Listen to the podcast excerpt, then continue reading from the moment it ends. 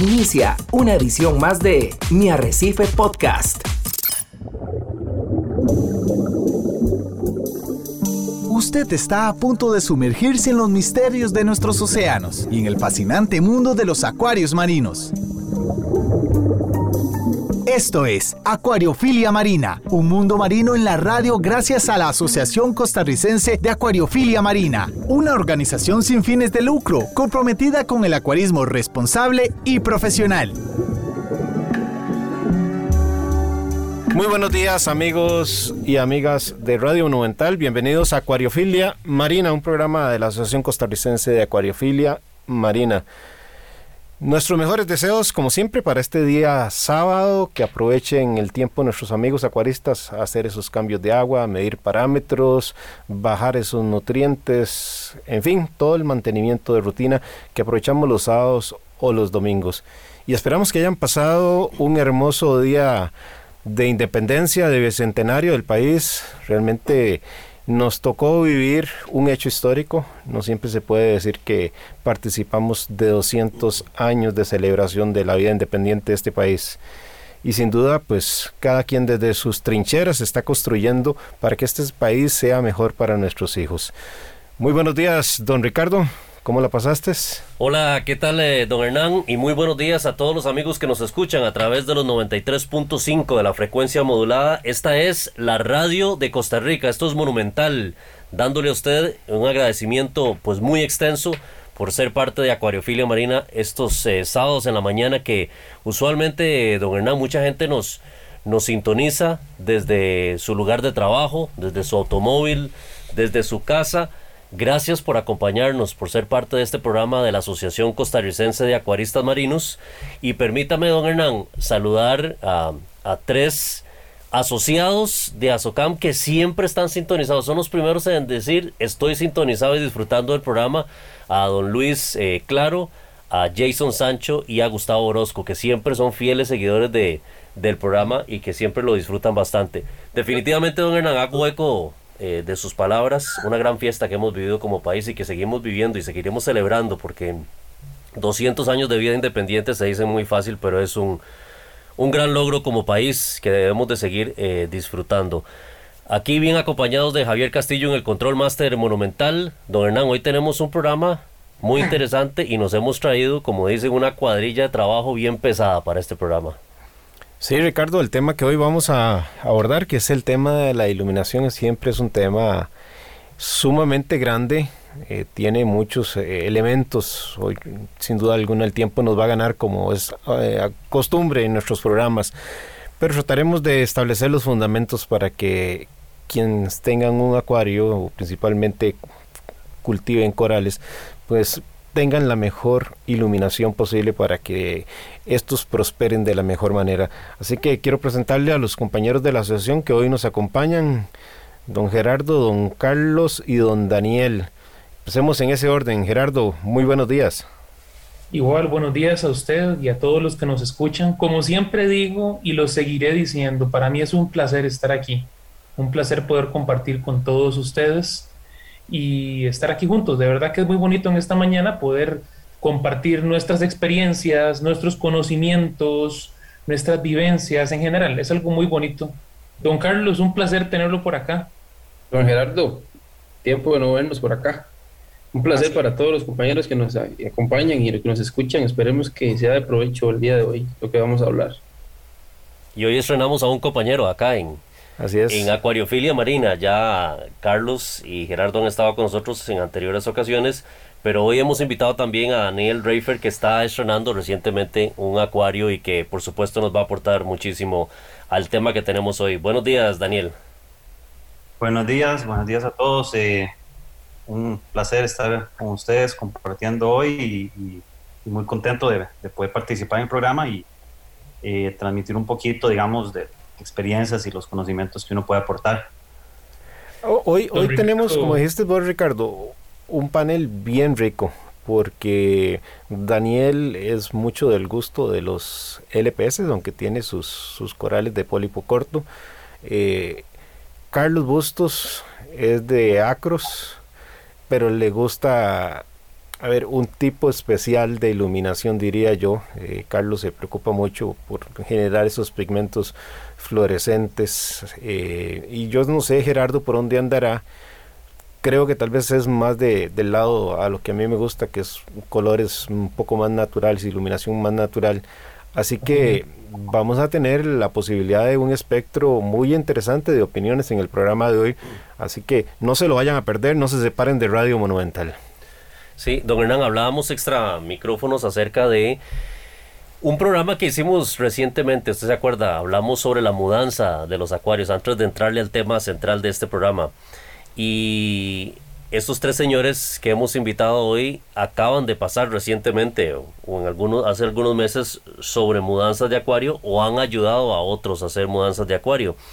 Y un tema muy importante a la hora de mudar un acuario o cambiar de sistema, hacerle un upgrade de la iluminación. Porque usted sabe muy bien que cuando hemos adquirido equipo nuevo en términos de iluminación, los corales que tenemos en el tanque tienen que pasar por un proceso de adaptación. Y eso nos lleva a este tema que hoy queremos tocar, que es la importancia y las características y todos los aspectos que tienen que ver sobre ese proceso de iluminación que nosotros hacemos en los acuarios que tiende a simular la iluminación que pasa en el océano a través de los rayos del sol y que, y que podemos ver cuando nos imaginamos, y claro, vamos a hablar mucho más de eso, cuando nos imaginamos aquellos que vamos a la playa y vemos, nos gusta ver el amanecer, cómo apenas los rayos tenues están alcanzando el mar y cómo por supuesto a eso del mediodía es el pico más fuerte y después viene el atardecer que también nos gusta muchísimo disfrutar cómo nosotros creamos ese proceso y qué conlleva en el mar. Que, hay que tener cuidado, Ricardo, porque aunque sean radio, eh, una iluminación tenue, esas de las 8 o 9 de la mañana, incluso pueden tener un potencial de radiación fotosintética conocido como PAR más fuerte que el que inclusive tenemos en nuestros acuarios. Y, nuevamente me gusta mucho el panel porque aquí hay una variedad también en cuanto al gusto por las marcas de lámparas que están iluminando nuestros acuarios y otros hemos pasado con Metal Halide T5, T8, etcétera, eh, fluorescentes de alta intensidad, qué sé yo. Entonces, yo creo que lo primero que hay que dejar claro es que no existe una única receta y que entran muchísimos factores en cuenta. Eh, puedes tener la mejor lámpara del mundo, mundo, perdón, y yo digo que es como si tuvieras un Ferrari. Si no tenés un buen chofer o no tenés la gasolina adecuada, etcétera, de nada te sirve tener ese vehículo de alta gama. Lo mismo sucede con nuestros sistemas de iluminación. Puedes tener el mejor sistema de iluminación, pero no poder no puedes verlo aisladamente. Por eso yo siempre hablo de una visión holística. No se puede dejar de lado, por ejemplo, factores importantes como la buena salud que tenga el coral, esa buena salud afectada por una correcta salinidad, una correcta temperatura, etcétera, pero también por temas de nutrientes, cómo andamos con aminoácidos, la calidad de la comida que reciben los corales en cuanto a lo que pueda aportar la zoosantela o que nosotros le complementemos, etcétera, etcétera. Entonces, la experiencia de estos señores que hoy tenemos va a ser muy valiosa. Señores, ¿por dónde, por, dónde podemos empezar con este tema? Porque tiene muchas posibilidades. Sí, don Hernán, cuando hablamos de la iluminación, tal vez para ubicarnos en por qué es importante, no solamente para simular lo que pasa en medios naturales, sino porque la iluminación representa una gran fuente de alimentación a los corales. Cerca del 85% del alimento de los corales a través de, del alga zoazantela se hace por medio de la iluminación. Es el proceso de fotosíntesis como lo vemos naturalmente en las plantas. Eh, funciona de una forma similar, si se quiere, en los corales.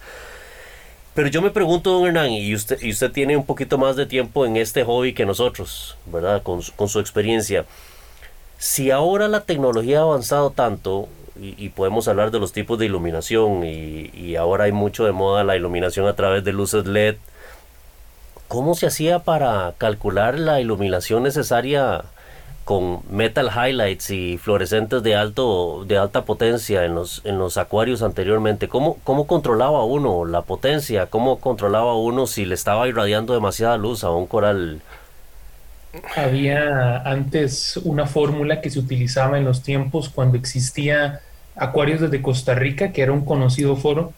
Cuando yo inicié hace, estamos hablando de hace 14, 15 años, y eh, daban una fórmula llamada watts por galón. No sé si don Hernán la escuchó en su tiempo. En aquellos años decían, si querés manejar el SPS, acroporas, tenés que tener mínimo 5 watts por galón. Eso era una técnica, eh, ¿qué te puedo decir?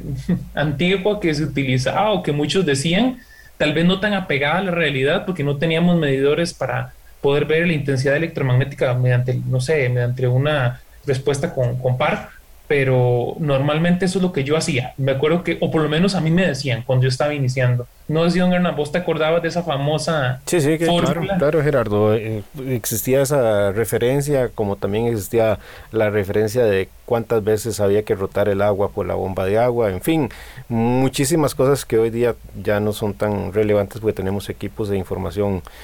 Eh, más precisa para cada tipo de organismos de los que mantenemos. Pero eh, ahora Gerardo, perdón, Ricardo señalaba algo importante. Eh, y yo creo que ese es el punto de partida para hablar de iluminación. Acuarios que tienen organismos que viven a través de una relación simbiótica con la zoncentela y también hay organismos como corales no fotosintéticos que no tienen esa relación y no se ven beneficiados de esa simbiosis por la cual la zoosantela les da desechos, básicamente azúcares, eh, que alimentan el coral. Entonces ahí tenemos dos tipos de organismos eh, diferentes que lo podríamos también analizar. Por ejemplo, uno de los más comunes en nuestro pasatiempo son los famosos corales sol, que no tienen relación de simbiosis. Y por otro lado, tenemos que distinguir también una iluminación entre quienes aspiran a sacar el mayor potencial de coloración a los corales y aquellos que los quieren ver eh, prosperar, pero no necesariamente eh, desarrollar o fomentar colores diferentes. Eh, pero, a ver, yo creo que tenemos hoy muy buenos panelistas y me gustaría que ellos también hagan sus aportes. Claro, don Gerardo, perdón, don, don Hernán, me parece que el concepto de iluminación es, es, es, muy amplio, como dicen ustedes, pero también es de mucho cuidado. Eh, muchos acuaristas eh, meten luz eh, simplemente porque mi mejor amigo metió esta luz, entonces yo voy a meter esta luz, sin saber que mi mejor amigo tiene SPS y yo lo que tengo son cuatro ricordeas y peces. puede causar muchos problemas o puede ser de mucho beneficio en el acuario si tomamos buenas decisiones. Me parece que por ahí, por ahí Este es un buen punto a, recalcar, el, tener claro qué, qué queremos de, nuestro acuario, qué vamos a meter, eh, qué queremos, eh, reproducciones más rápidas, mejor coloración, o simplemente queremos simplemente que los peces estén vivos y los coralillos pues estén normales, de salud. Siento que... Sí, sí, valiosísimo, Carlos, tu, aporte, porque, a ver, yo por eso señalaba lo de la visión holística.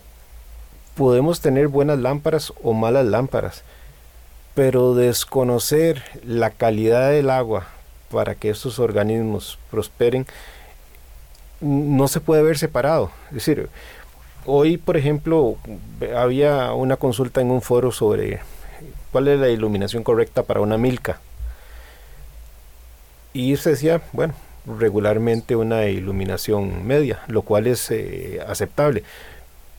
Pero ¿qué tal si ese acuario tiene un déficit enorme de, nutrientes? Está con fosfatos en ceros, nitratos en ceros. Esa milka no ah. va a prosperar de la misma manera. O lo contrario, tiene problemas de salinidad y el coral para compensar esa diferencia, esa línea tal vez muy alta o muy baja, está desviando energía de su metabolismo para compensar ese problema que tiene. Eso significa que ese organismo va a dejar de invertir energía en la formación de pigmentos. Pigmentos de color que son lo que lo va a proteger de un exceso de iluminación, por ejemplo. Entonces, efectivamente, como bien apunta don Carlos Bustos, este es un tema que no podemos mirar aisladamente. Entonces, eh, yo sí quiero insistir en eso. Quienes escuchen este programa no pueden centrarse exclusivamente en un tema de iluminación. Tienen que considerar también elementos que giran alrededor de este tema, aunque hablamos hoy exclusivamente de iluminación. Daniel, Gerardo. Sí, eh, bueno, a mí digamos me gustaría eh, complementar el comentario de Hernán en, la misma línea de que uno escucha y, digamos lee en foros y en chats de que muchas veces el, acuarista se preocupa más por, por la marca de la, de la iluminación o que ya salió el modelo nuevo y, enfoca más, digamos, los esfuerzos en tratar de tener, digamos, la iluminación de última línea, cuando eh, ese no, no, no necesariamente va a ser el, el, éxito del acuario, ¿verdad? Me parece que se puede tener el mismo, el mismo éxito con, con varios tipos de iluminación, siempre y cuando logremos cuidar y darle el mantenimiento, el mantenimiento apropiado al, acuario. Entonces, digamos que mi, me gustaría, digamos, hacer énfasis en eso, ¿verdad? No, no enfocarse tanto en, la marca y en el año del modelo que salió y más que todo en, en una, una, visión integral de lo que es, de lo que es el, el acuario. Así es. Así es. es. Es importante, Daniel, porque efectivamente uno puede lograr bonitos corales con iluminaciones que no son de marca, a como por supuesto también lo puede lograr con buenas marcas, pero también con buenas marcas puedes fracasar con el crecimiento de los corales, a como puedes fracasar también con malas marcas de lámparas. Y nuevamente, si tenemos por ejemplo una alcalinidad muy alta, con muy buenos flujos de agua en el acuario, eso va a ser un acelerador para un crecimiento rápido del coral. Pero con esa misma velocidad no necesariamente crece la zoosantela y por eso es que normalmente en las puntas de los corales vemos puntas blancas. ¿Por qué? Porque la zoosantela no ha llegado a colonizar en la misma rapidez esas puntas. Y si ese tanque, por ejemplo, tiene un déficit de nutrientes, más le va a costar a ese coral, eh, a esa zoosantela colonizar esas puntas. Y entonces es cuando vemos problemas a veces de puntas quemadas en los corales. Y la gente también tiene que entender lo que apuntaba Carlos ahora. El copy-paste de la configuración no siempre es una solución. Puede ser que tengamos la misma lámpara, el mismo tamaño de acuario, etcétera, pero la ubicación de los corales de un compañero a otro puede variar. Y a mí me está funcionando porque los tengo bien ubicados, pero tal vez el otro compañero no los tiene bien ubicados. Y, y esos, esos pequeños detalles hacen diferencia. Entonces es sumamente importante conocer las necesidades de cada eh, organismo. Y, creo, don Hernán, que algo que está señalando es muy importante porque a veces creemos que el copy and paste es la, la pomada canaria, por decirlo así, y entonces ya voy a tener los mismos resultados. Y hay que tener muy en cuenta, ya dejando de lado que la química del agua esté bien, por un momento hay que tener en cuenta que los corales tienen que acostumbrarse a una nueva configuración. Y uno de los pecados más grandes en los que caemos los acuaristas es que creer de un momento para otro podemos simplemente cambiar la intensidad de las lámparas o la configuración y los corales deberían de responder. Más bien a veces es más perjudicial para los corales hacer un cambio tan brusco de un día para otro. Voy a, voy a hablar puntualmente, por ejemplo, porque estamos eh, efectivamente hablando de que los copy-paste no siempre funcionan pero no hemos dado tal vez algún ejemplo puntual. Les voy a comentar uno. Mis lámparas actualmente, las que yo tengo, eh, están al 95%. Al 95% de eh, capacidad o de radiación. Yo tengo un tanque con 85 centímetros de fondo. Lo tengo de esa manera, buscando que tenga un eh, porcentaje de par adecuado para cada espacio. Si yo pongo una lámpara de esas o alguien me pide mi configuración y me dice, bueno, voy a, hacer la configuración de Gerardo, un copy-paste, y ponen esa misma lámpara en una pecera de tal vez 40 centímetros de fondo, definitivamente va a ser una quemazón en los corales que no tienen que recibir tanta radiación electromagnética de par. Definitivamente. ¿Qué piensan ustedes? Por ejemplo, imagínense una pieza como una, un porite Dartmouth que tiene Carlos Bustos, que sabe que es, es muy bonito, pero que es, es, medio receloso con la luz, bajo un par de 600, 500. Definitivamente se va a quemar. Y, hay una clara prueba de que un copy-paste tal vez no funciona, no funciona siempre. Y Gerardo, también lo que decía, lo que decía Ricardo, aún así, haciendo un copy-paste de la lámpara en una pecera de los misma profundidad, 85 centímetros, si no colocas los corales en la misma ubicación que los tenés vos, o uno lo pones más alto que, el, que de donde debería estar, aún así haciendo el copy-paste, es muy probable que uno se te vayan a, a, a, morir por, un, por una cantidad de luz eh, innecesaria. Entonces, aún así haciendo el copy-paste, la ubicación de los corales es fundamental eh, dentro del tanque. Sí. A, a, mí a veces me llegan consultas y, me dicen, ¿cuál, ¿cuál es la iluminación que usted me recomendaría? Híjole, y uno dice, bueno, no, no es porque uno no quiere ayudar, es que realmente es irresponsable decirle a una persona ponga sus lámparas en tantos porcentajes eh, para azules, para blancos, rojos, etcétera. Porque uno les dice, vean, es que yo no conozco la historia de su acuario. No sé cómo anda de nutrientes. Ah, no, entonces te contestan, no, mis nutrientes ahorita están en 5 ppm de nitratos y 0.02 por poner un ejemplo de fosfatos. Pero no se trata de la hora, e, es el historial que tiene ese acuario. E, porque simplemente resulta que ayer puse una resina y se me bajaron los eh, fosfatos o estudiando mucha comida y se me subieron los nitratos. Entonces ese histórico de información es sumamente valioso. Cómo está el flujo de agua, cómo está la ubicación de los corales, como hemos eh, apuntado. En fin, hay una serie de elementos que son sumamente importantes. Esto, por lo menos, quiero plantearles a ustedes un paso más en esta conversación. Y Carlos eh, nos, nos, puede ayudar más. Yo siento que él es más de la línea o le gustan mucho los, los tonos azules. Y tiene una razón también de ser. Y esa razón de ser también se desprende mucho del gusto de cada acuarista. Es, si a vos te gusta ver los corales con mayores eh, pigmentos fluorescentes, eh, el espectro azul es un espectro ideal para propiciarlos. Si te gustan los, los, corales tal vez un poco más naturales, tenés que promover un poco más eh, cromoproteínas. Entonces, la pregunta clásica, ¿debo de tener mi acuario muy azul o con más blancos. ¿Qué piensan, señores? Bueno, yo creo que esto es una combinación de ambos. Así es.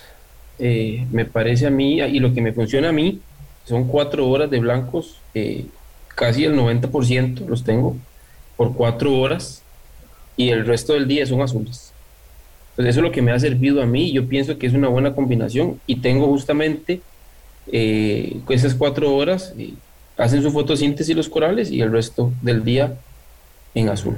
Claro, Carlos, porque también te has preocupado por tener cierto tipo de corales que requieren un fomento mayor para sacarle tres colores. Eh, Yo digo mi caso, ¿verdad? En mi caso es lo que me ha servido. porque vos, vos has hecho una selección de ciertas variedades de corales y tenés un reto con tenuis y no lo querés ver al tenuis con un único color, eh, sino que lo querés ver con tres, ni siquiera con dos, o lo querés ver con cuatro.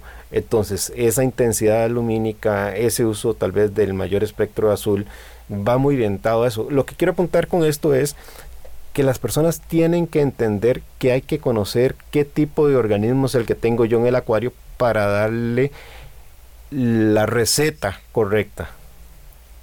En el caso tuyo, Daniel, vos tenés muchos LPS. Sí.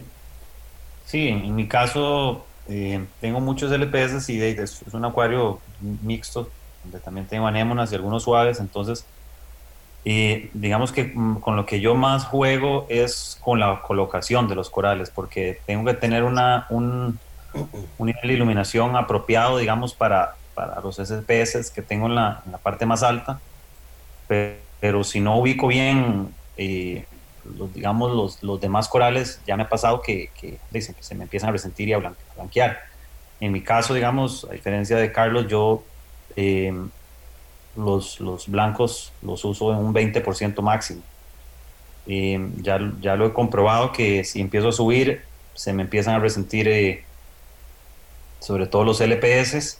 Entonces, sí, como hemos hablado, al final es un, es un juego y es un balance de los organismos que uno tiene, la ubicación eh, dentro del acuario y, también, el, gusto, ¿verdad? Cómo, de cómo, cómo quiero verlo, ¿verdad? Cómo quiero verlo, ver el tanque.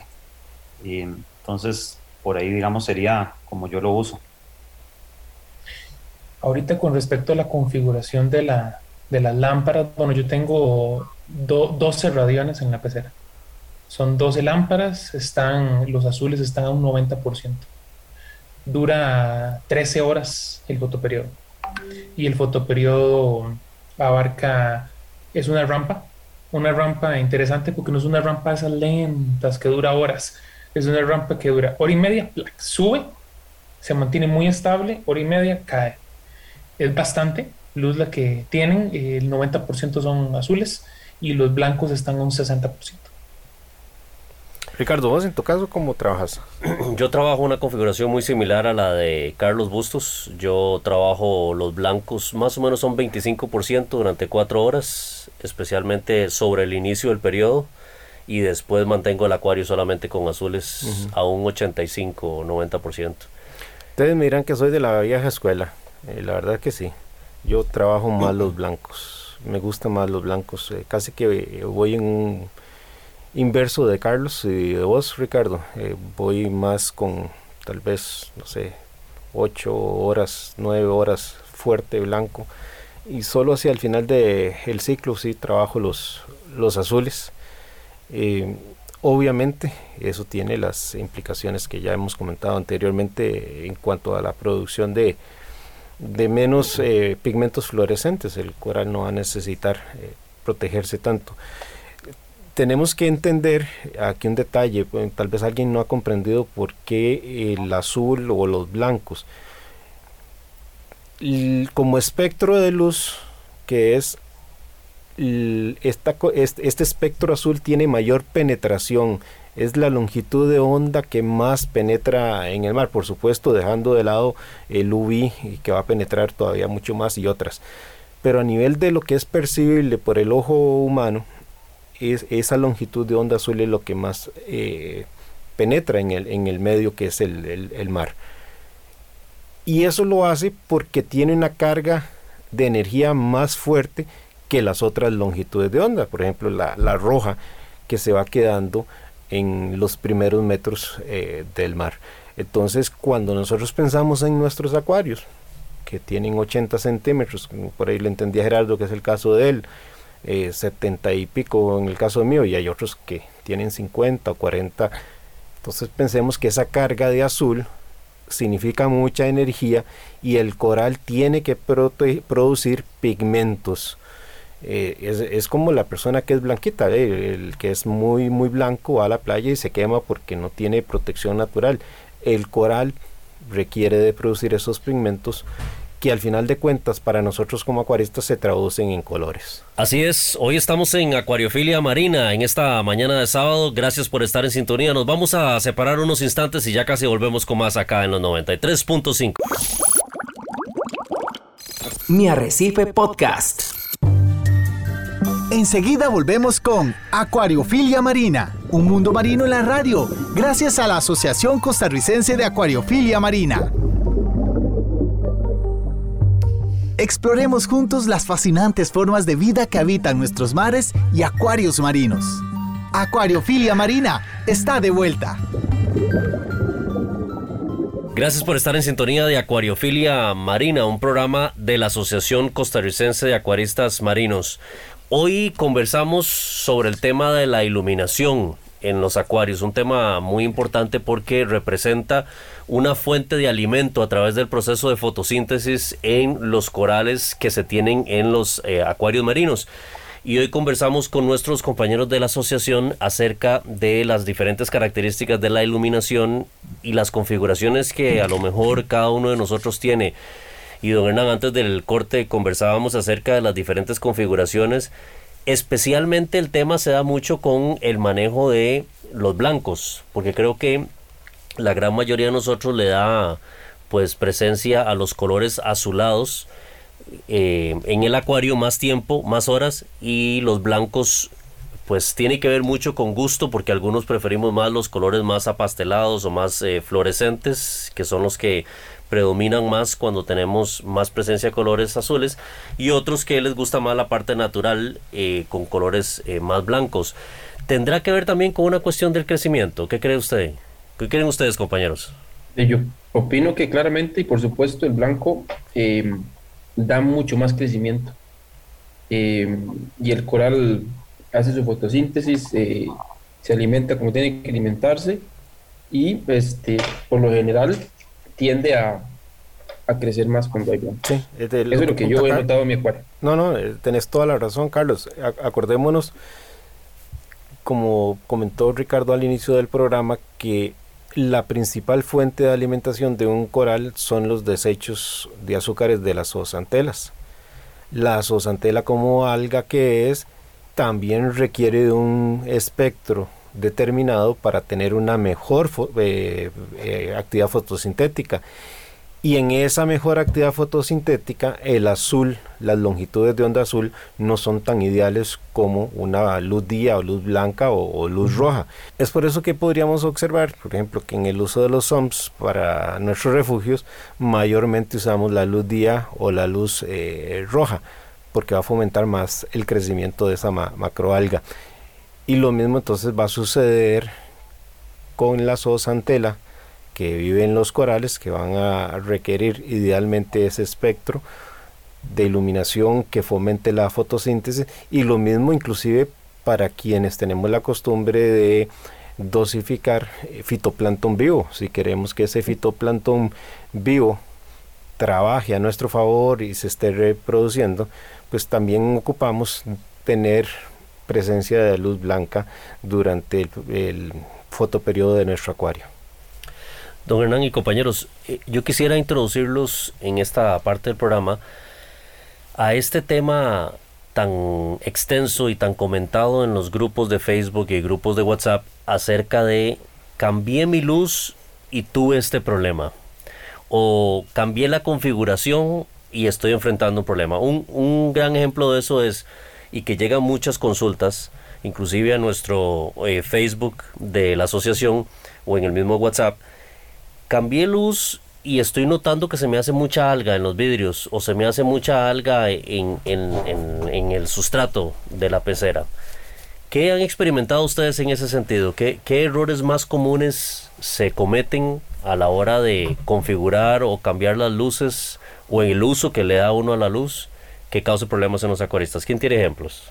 No, procedamos con errores comunes que se cometen con la iluminación, don Carlos. Bueno, yo siento que hace falta un poco de conocimiento en, el medio esto de, los acuaristas, don Hernán, porque no tomamos en serio que la iluminación es un, un parámetro más, que yo no puedo jugar con un parámetro a lo loco.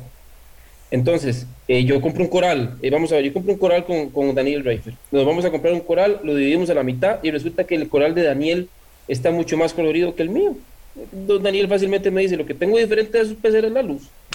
Entonces, ¿qué hago yo? Voy, me compro la luz de Daniel, la configuración que pregunté y me dijeron que era la que me servía, empezaron a salirme algas, entonces ya le echo la culpa a los fosfatos, voy a comprar un producto para bajar fosfatos. Eh, los demás corales empiezan a resentirse, no abren los pólipos, y entonces, sin darnos cuenta, desatamos un problema inmenso simplemente por cambiar luz. Y lo hicimos así de rápido, y lo hicimos así de fácil, llenamos el acuario de productos que al final es contraproducente. Y les, nos pasa a cada rato. Carlos, y te sumo a esa historia que estás diciendo algo que luego viene de seguido. Y es que el acuarista comienza a asustarse y comienza a pararle oídos a Raimundo y todo el mundo.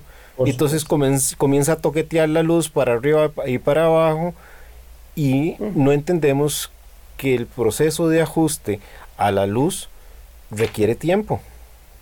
Claro, y a veces, y le echamos la culpa a la marca de la, de, la luz que le eché, que, que usé.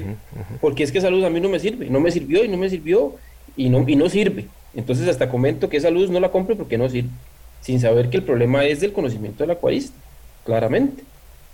Totalmente de acuerdo, totalmente de acuerdo. Eh, en, en ese sentido, hacemos mucho loco.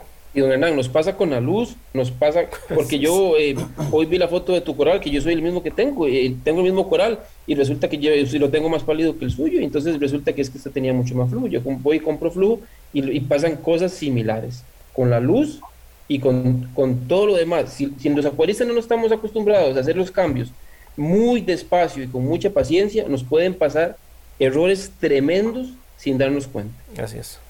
bueno, les voy a comentar un caso o dos casos con el tema este de la iluminación.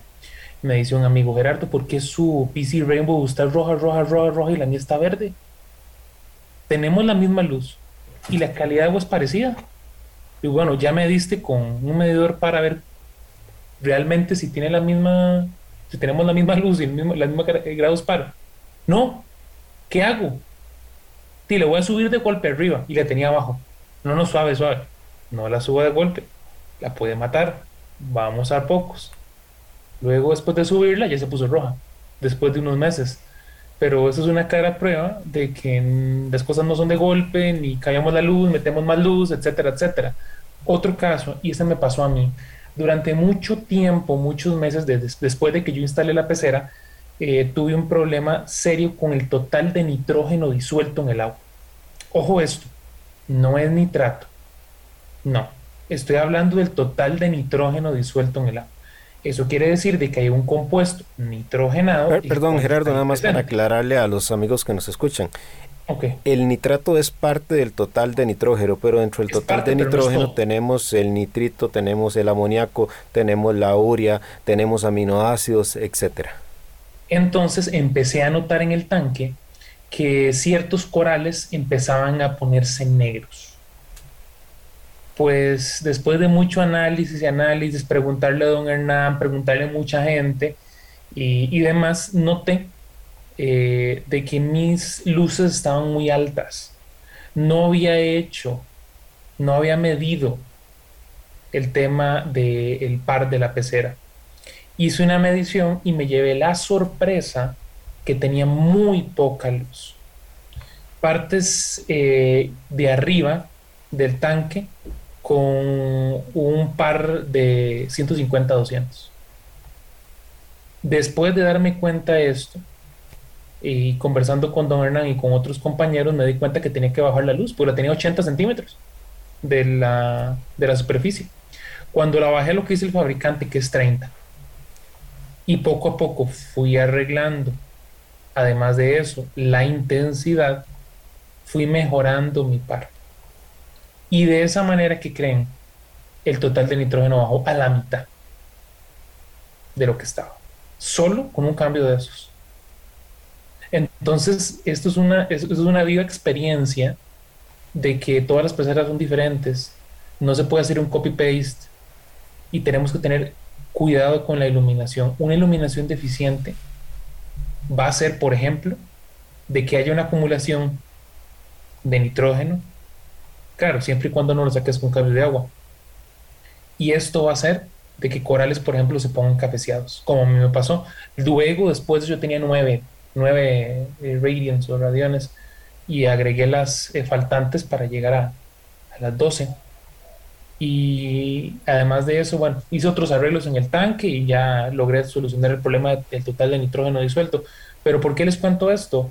Por la relación que tuvo con la calidad de la iluminación y la potencia de la iluminación. Entonces, esto no es un juego, el tema de la iluminación, y es algo que podemos tomarlo de ligereza, porque realmente puede impactar mucho en nuestros tanques. Imagínense que hasta, hasta en pH impacta. Parece mentira. Es correcto. Pero Carlos, hablando de los errores que, que abordabas, ahora Gerardo mencionó uno que es el tema de los corales con color café, ya, ya lo quiero también presentar y poner en la mesa. Pero no quiero dejar de señalar que hay detalles mínimos que tenemos que observar y forman parte de esos errores. Por ejemplo, la cantidad de compuestos orgánicos disueltos en la columna de agua hace que se pierda cristalina, cristalinidad en el agua y eso limita la penetración del par. Entonces, pequeñas prácticas como estar usando carbón activo, como usar medias eh, para capturar todas esas partículas orgánicas, van a mejorar un agua que sea más cristalina. Luego, otra de las preguntas que también es muy frecuente encontrar y, corresponde a esos errores comunes es que los corales se van poniendo cafés. Y muchas veces las personas achacan el problema a que la luz no es la correcta. Y no nos percatamos que puede ser un exceso de nitrógeno o de fosfatos en, en el agua. Y tiene que haber un equilibrio no, no, no, no solo es una iluminación correcta, sino también nutrientes adecuados. O pasa lo contrario. Cuando se pone los, pálido. Los corales, los corales se nos van a poner pálidos. ¿Por qué? Porque tenemos tan pocos nutrientes que hay una hambruna en la zoosantela. Al haber esa hambruna, también la zoosantela que sirve de, de bloqueador, digámoslo, solar, entre comillas, hace que el coral no se queme, pero cuando hay menos densidad de zoosantela por centímetro cuadrado, por citar una referencia, el coral se va a tender a poner más apastelado, más blancuzco hasta que llega a, a quemarse. Entonces, el tema de nutrientes va muy asociado con la iluminación y son de los errores comunes que a veces se le achacan a que mi luz no está funcionando correctamente porque mis corales están cafés. Tal vez la luz estaba bien, pero no tenemos un control de nutrientes. Don Hernán y compañeros, ¿verdad? Con, y los que están escuchando también, con lo que yo dije, es meramente una experiencia que yo tuve. No, no vayan a pensar o, a tomar una decisión de Gerardo le pasó lo de los corales cafés, al arreglo de la iluminación, la puso más fuerte y listo. Porque capaz que pensamos, eh, eh, compañeros que nos están escuchando, que la solución para que un coral que lo tenía negro o café es meterle más iluminación y no siempre es así, ¿verdad? Para que quedemos bien claros con eso. No vayan a, decir, nos recomendaron algo que no, que no era lo correcto y maté los corales.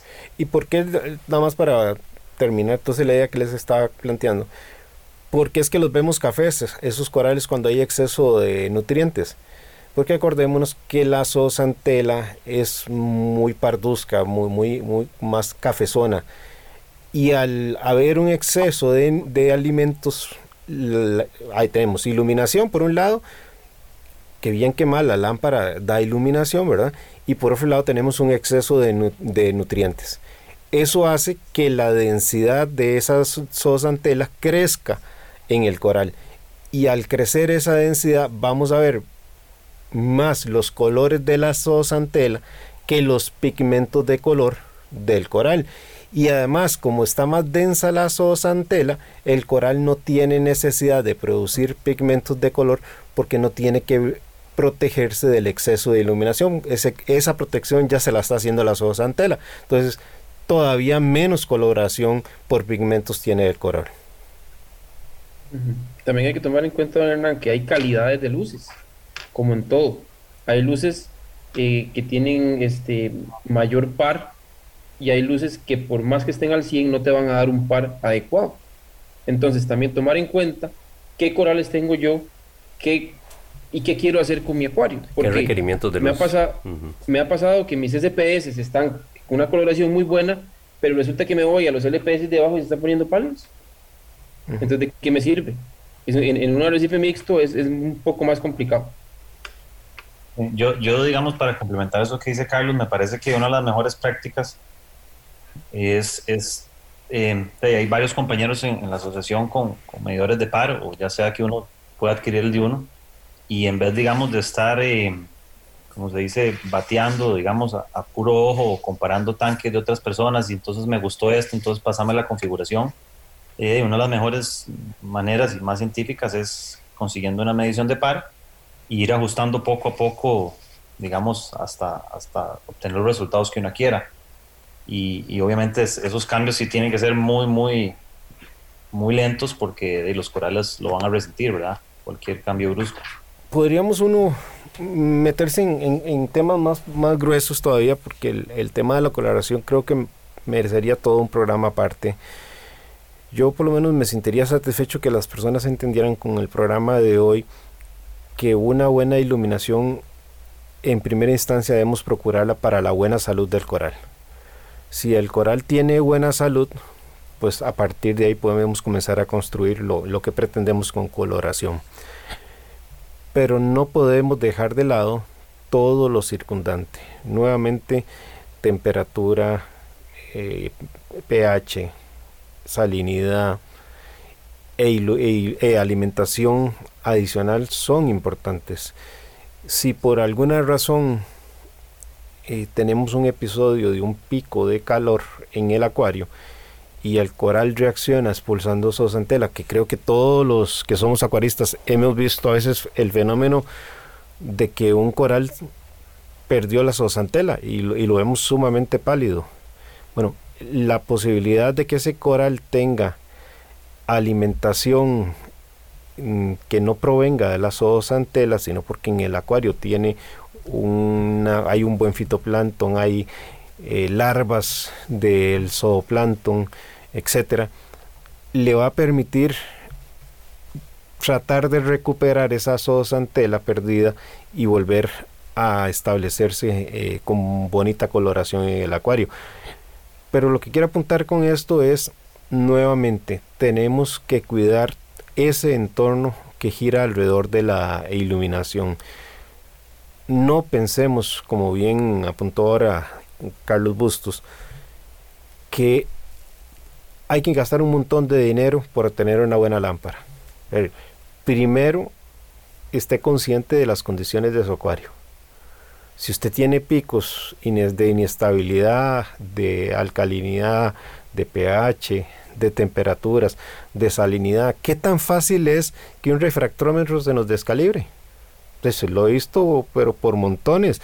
Eh, gente que en su vida, a ver, compra en una tienda un refractómetro y no sabe lo que es eh, calibrarlo.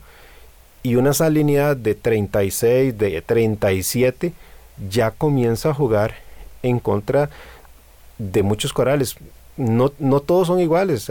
Es que a veces a uno le dicen, mira, pero es que mis corales están bien, pero este está mal.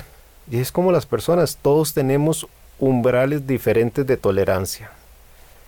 Y hay unos más sensibles que pueden ser más sensibles a la salinidad, pero no lo son a la temperatura. Otros lo son a la temperatura, pero no a una alcalinidad. Y así sucesivamente. Y en este, y en este tema también hay de iluminación. Corales que están mal ubicados y entonces se hacen más sensibles. Y si a eso se le juntan otros problemas de nutrientes, de alcalinidad, de pH, etcétera, un, un pH bajo, por ejemplo, es sumamente terrible para buscar una buena coloración y crecimiento de un coral. Entonces, ¿qué hago con tener ese Ferrari de iluminación si normalmente tengo un pH bajo porque uso un reactor y ese reactor me produce, el reactor de calcio me produce mucho de desecho de CO2 que no logro sacar del acuario y hace que el promedio de mi pH ronde siempre el 8, 8.5, 805, 810. Eso no le suma. Entonces, veamos la integralidad, eh, que todo ande muy bien y ahí sí pensemos en una buena iluminación que es fundamental. Hay todo un tema de discusión eh, entre los que piensan que la iluminación no es el factor más importante dentro de un acuario. Eh, algunos hablan del, inclusive de la, de la, alcalinidad o del pH, también otros. En fin, hay, hay escuelas diferentes, pero lo cierto del caso es que a veces es irrelevante decir que es más importante y menos importante, porque si las cosas no andan parejas, nada nos va a funcionar en el acuario. Sí, yo también estoy de acuerdo con usted, don Hernán, y con los compañeros. Regreso al, al punto que exponía Carlos al principio. Es un problema holístico, es un problema o una situación que hay que entender desde diferentes parámetros. Una luz no hace un milagro en un acuario tampoco. Tenemos que estar conscientes de los muchos factores que acarrean la salud de los animales que decidimos tener eh, en forma de corales en nuestros acuarios. Y eso que no hemos, eh, perdón, ni siquiera conversado un poco acerca de eh, la ubicación correcta de los corales que hay que conocer, como ya lo decíamos anteriormente, y hablamos en una forma muy simplista de decir, es que hay ciertos corales que van más a nivel de la grava o del sustrato de un, de un acuario. Hay corales que requieren un punto intermedio de, de, iluminación, entonces tenemos a ponerlos a un nivel medio del acuario y algunos que tienen más exposición, por eso se colocan más cercano a la superficie del agua. Pero también vemos también los factores que, que involucran qué estorba a, ese, a esa iluminación, a esa irradiación. Y hay mucha gente que le gusta ponerle cobertores a los acuarios también, que tenemos que entender que los cobertores tienden a sacrificar un poco esa penetración de la luz, porque hay gente que utiliza cobertores especialmente diseñados que, que no estorban tanto en este, en este espectro, pero hay algunos que inclusive utilizan vidrio para cubrir un acuario.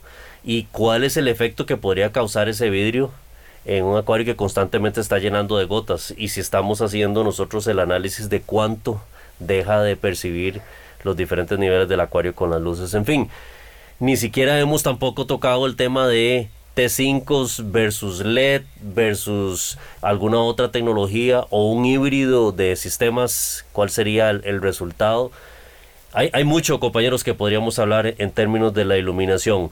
Yo quisiera que puntualmente, ya en este cierre del programa, diéramos un consejo a ese acuarista que nos está escuchando en estos momentos y que tal vez tiene que tomar la decisión sobre la, iluminación correcta para su acuario o aquel que está iniciando, ¿qué consejo le darían? Y empecemos con don Carlos. Bueno, el, primer consejo que yo les daría eh, es que lean, que lean, que se instruyan, que hay personas que ni siquiera tienen claro qué es un pH, qué hace el pH, en qué afecta el pH en el acuario, qué es el par, eh, porque las razones de por qué, no, no hay un sentido común en el acuarista en decir, bueno, si hago esto, ¿qué me puede pasar con el acuario?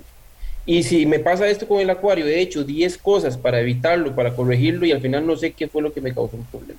Entonces, la luz es tan fundamental como cualquier otro parámetro. Eh, el conocimiento, adquirir conocimiento es básico para tomar decisiones en el acuarismo, empezando con la luz, y, terminando con los demás parámetros. Entonces, mi consejo no es de que compre la mejor luz, de que compre T5 y lo combine con, con eh, LEDs, si mi consejo es asegúrense de lo que están adquiriendo y lo que van a hacer sea en beneficio del acuario. Es todo lo que yo les puedo aconsejar en este momento. Don Gerardo Sánchez. Definitivamente que lean bastante, vean videos, si les gusta, no les gusta leer, aunque sea vean videos, saquen un ratito y, vean videos de, gente experimentada, gente que eh, ya ha pasado dificultades y que les pueda realmente retroalimentar. Y mm, más que a veces ver los videos, es bonito hasta comparar para poder ver la veracidad de la información. Y no hagan copy-paste, definitivamente no hacer copy-paste de lo que otras personas hagan eh, pregunten. Yo no veo el problema de preguntar. Si tienen que preguntar, si quieren analizar, eh, pregunten. Definitivamente preguntar. Don Daniel Reifer. Eh, bueno, complementando lo que dijeron los compañeros, creo que lo, más importante siempre es leer y, como dijo Carlos, entender bien las consecuencias que van a tener en nuestro acuario los, los cambios que hagamos, eh, mi consejo sería, eh, específicamente con el tema de la iluminación, eh, de llevar las cosas con mucha calma, porque hay veces un cambio, un cambio brusco, o tratar de hacer el, famoso copy-paste, como estamos hablando, de nos, nos va a desencadenar un montón de problemas. y es mejor mantener una iluminación eh, estable y ir puliendo, digamos, todos los demás parámetros y después, como, como hemos venido conversando, eh, ir haciendo pequeños ajustes para llegar al punto deseado, pero sobre todo de tener mucha, mucha cautela con el tema de la iluminación. Don Hernán Azofeifa, para que usted cierre el programa ya en el último minuto. Si me permiten, Ricardo, yo, yo, yo me salgo ahí y quiero darles dos consejos. Uno, en este pasatiempo las cosas no suceden de la noche a la mañana. Así que por más que quieran toquetear una lámpara, eh, hacer los ajustes, eso no les va a funcionar. Este pasatiempo es de paciencia. Hay que dejar que las cosas se acomoden. Y lo otro que me voy, que es mi principal recomendación, y a cuerpo ahí la da por Carlos, no se puede comprar un Ferrari si uno no sabe manejarlo. Entonces, si un acuarista no quiere leer, no quiere aprender, está en un hobby equivocado. Está perdiendo dinero, está perdiendo la vida de organismos que hoy más que nunca tenemos que cuidar. Y cuando lea, sí, puede comprarse la lámpara que quiera, porque realmente una lámpara barata le va a funcionar si tiene los conocimientos necesarios tal vez no le saque unos grandes pigmentos fluorescentes porque no tiene la intensidad de esa lámpara, pero le va a sacar muy buena coloración al acuario. Pero de nada le va a servir comprar la lámpara más cara del mercado si no tiene la mínima idea de los fundamentos del acuarismo. Muy bien, muchas gracias compañeros por habernos acompañado en este programa y gracias a ustedes que nos escucharon a través de los 93.5 de Radio Monumental.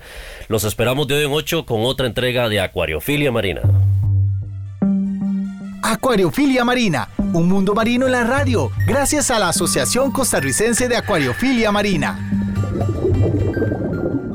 Mi Arrecife Podcast.